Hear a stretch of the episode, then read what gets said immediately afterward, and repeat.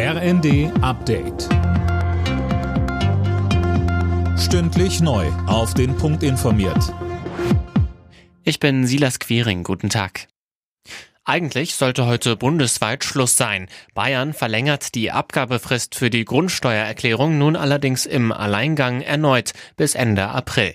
In allen anderen Bundesländern bleibt's bisher bei der Frist heute.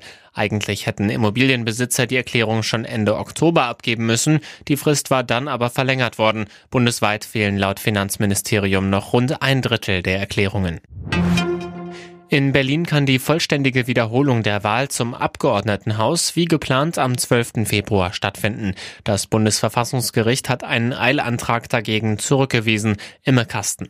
Der Verfassungsgerichtshof in Berlin hatte im vergangenen November ja entschieden, dass die Wahl komplett wiederholt werden muss. Dagegen waren mehr als 40 Beschwerden beim Bundesverfassungsgericht eingegangen. Bei der Wahl zum Berliner Abgeordnetenhaus 2021 hat es zahlreiche Pannen gegeben. Nun soll also alles wiederholt, also nicht nur in einigen Bezirken erneut gewählt werden. Ob das am Ende auch verfassungskonform ist, wird allerdings erst im Nachgang entschieden, heißt es vom Karlsruher Gericht. Der Arbeitsmarkt in Deutschland ist weiter stabil. Die Zahl der Arbeitslosen ist im Januar zwar um 162.000 auf rund 2,6 Millionen gestiegen.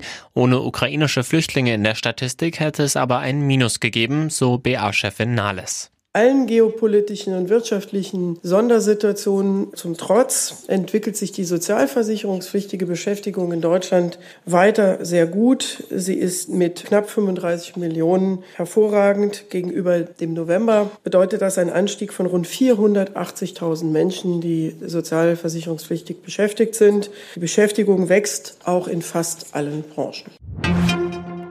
Im DFB-Pokal starten heute Abend die ersten Achtelfinalspiele. Dabei trifft Bundesligist VfB Stuttgart auswärts auf Zweitligist SC Paderborn. Zu einem reinen Erstligaduell kommt es in Berlin. Hier empfängt Union den VfL Wolfsburg. Alle Nachrichten auf rnd.de